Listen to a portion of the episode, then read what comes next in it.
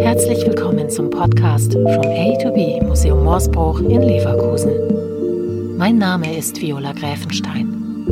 In dem Podcast geht es um die Ausstellung From A to B von Straßen, Highways und Datenströmen. In der 16. Folge habe ich per Zoom mit dem Künstler Clément Waller gesprochen. Clément Waller erzählte mir, wie er digitale Landschaftsbilder mit Google Earth als Panoramainstallation kreiert hat. Die Kuratorin Heide Häusler wollte ihn wegen dieser außergewöhnlichen Perspektive unbedingt in der Ausstellung dabei haben.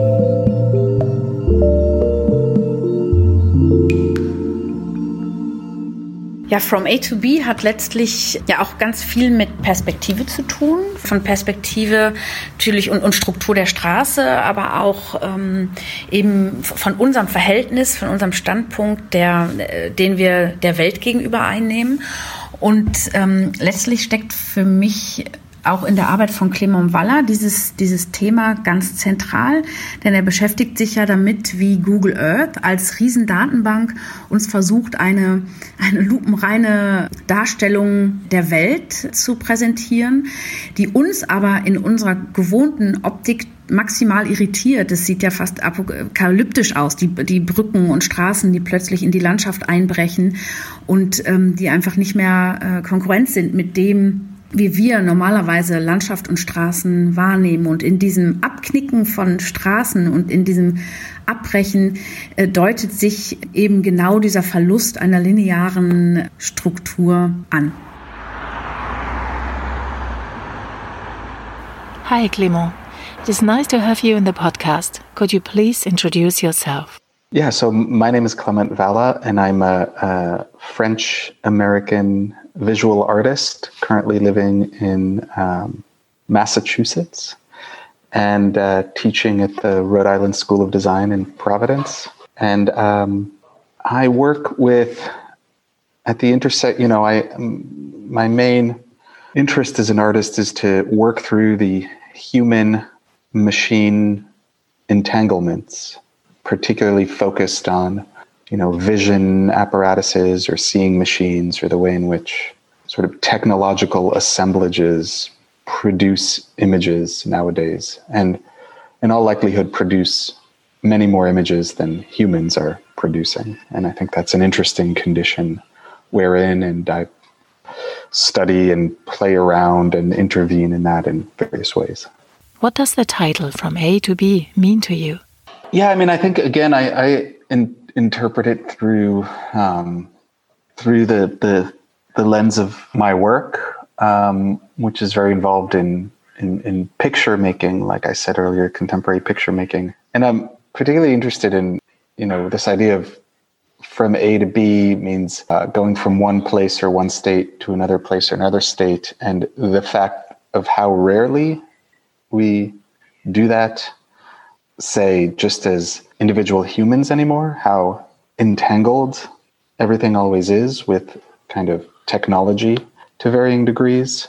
You know, um, in the work that's presented in the exhibition, we have this idea of mapping, right? This idea of, of cartography, automated mapping system that is Google Earth that helps us sort of, you know, basically see how to get from point A to point B. But what happens is this because this entire sort of complicated apparatus is more or less controlled by humans and has so many automated parts, it sometimes produces really strange moments. And um, those strange moments, you know, to the machine, there's nothing wrong with them. It's how it's programmed to work. It's just doing what it needs to do. But to, to humans who are interpreting these images produced by this complicated apparatus, you know, we're processing these images and maybe not coldly, logically, and rationally. We're, we're processing them emotionally and affectively. And these images where these roads bend and dip, they they're just strange looking and they're very uncanny and they might remind us of disasters or roller coasters or we might sort of feel physically you know we have some kind of physical bodily response to these images in a way that's very different from uh, many of the other technologies involved in making these images. I don't think any machine yet has the same kind of bodily emotional response. And I think that's really interesting. What do you think is so fascinating about Google Earth photos?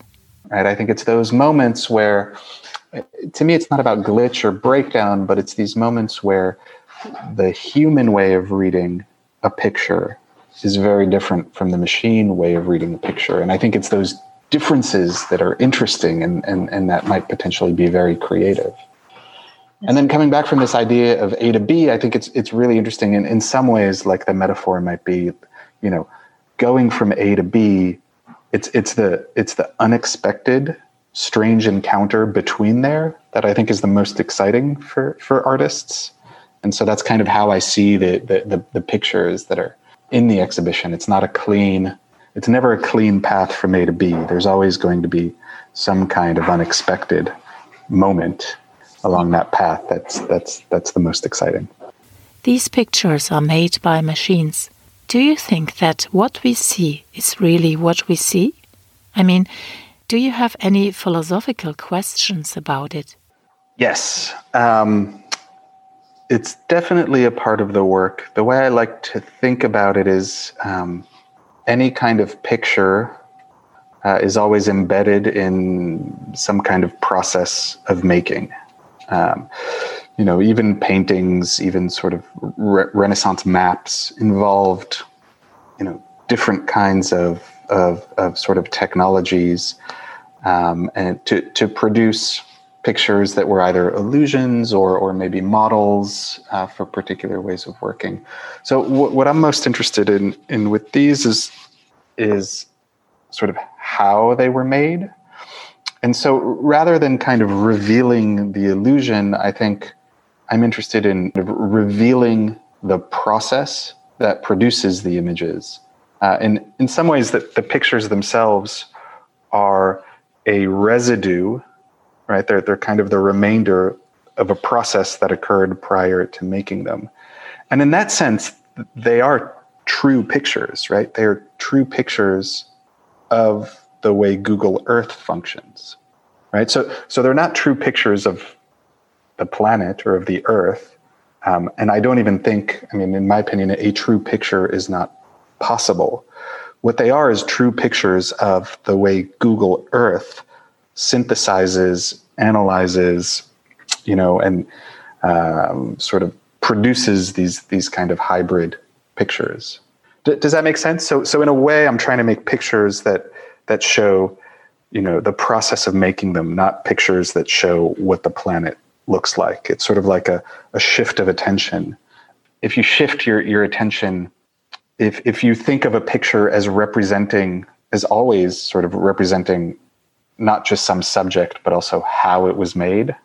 The how it was made part always feels kind of kind of true. Like a picture will always reveal but most of my work is, like I said, it's it's super important for me that these pictures not only are involved in these technological processes, but that humans respond to these pictures in in in particular ways. And so the, the first respondent is is always me, right? So so in this case, I it was really just luck. I was just on Google Earth and I saw these pictures, and I just you know it's it's at those moments where I'm like, the sense of the uncanny or there's something a little bit off or, or wrong that I that I think I try and attune myself to as an artist. And so that's just my my kind of artistic response is like, okay, there's something here. Let's look into it more. Uh, let's try and figure it figure out what's going on. Maybe I mean not in a technical sense. Again, I'm you know I'm, I'm not an engineer, but in an artistic sense, why why am I responding this way? What's this what's this gap between the human response and the and the machine response um, and so yeah i discovered them with with luck but i'd say like with most of my work not just this work i'm it's it's always that. It's always like finding these these these moments where pictures produced by machines elicit differential responses in humans and in machines and i think that that's fascinating. So will you continue with taking pictures of the earth? Yeah, I mean the the the the, the Google Earth project has been ongoing. The the you know, what are generally called the postcards from Google Earth uh, since 2010. Yeah. Um, and and just in, in in so many various formats you know i've made websites i've made large scale installations like uh, the one in this exhibition um, I've made you know small prints, uh, literal postcards, um, interactive things, videos, etc. So I'm definitely going to going to keep working on the postcards from from Google Earth for sure. I don't know about the road in particular. To me, it was more a representation of um, of landscape, mm-hmm. of contemporary landscapes. Mm-hmm. Um, and that's still completely a part of my work. I mean, most of my work right now is is is still about landscape in different ways. Yeah, so so definitely still this idea of landscape and and the technological means that we have for representing landscapes today. And one of the most ubiquitous ones is Google Earth. You know, everybody's on it all the time. We're so used to seeing that that point of view that that I think it's an interesting one to to pursue. And what does your daughter say about your pictures? yeah, I mean, that's a really good question. I actually don't think, I'm trying to think because I don't have, you know, I try and limit her, her screen time quite a bit. Actually, I don't think she's seen these these pictures. She's seen the other pictures I work on in my studio. Typically, she just wants to draw on top of them, and she's really good at that. I have some some you know some of my favorite prints in the studio or, or drafts that she got to color on top of but I don't. I actually don't think I have any prints of this work right now in the studio. So she's. She, I don't think she's seen it. But uh, but maybe we'll look at it together. She'd probably think it was fun. Das war die 16. Folge zur Ausstellung From A to B Museum Morsbruch in Leverkusen. Wenn Sie noch mehr über die Künstlerinnen und Künstler erfahren möchten, dann abonnieren Sie am besten unseren Podcast, damit Sie nichts verpassen. Jeden Sonntag gibt es neue Folgen zur Ausstellung. Wenn es Ihnen gefallen hat, freuen wir uns auch über eine Bewertung auf den Podcast-Plattformen. In der nächsten Folge geht es um die Arbeiten von Hans Kremmen. Der Fotokünstler produzierte aus über 150.000 Google Street View Screenshots von der legendären Route 66 ein echtes Road Movie.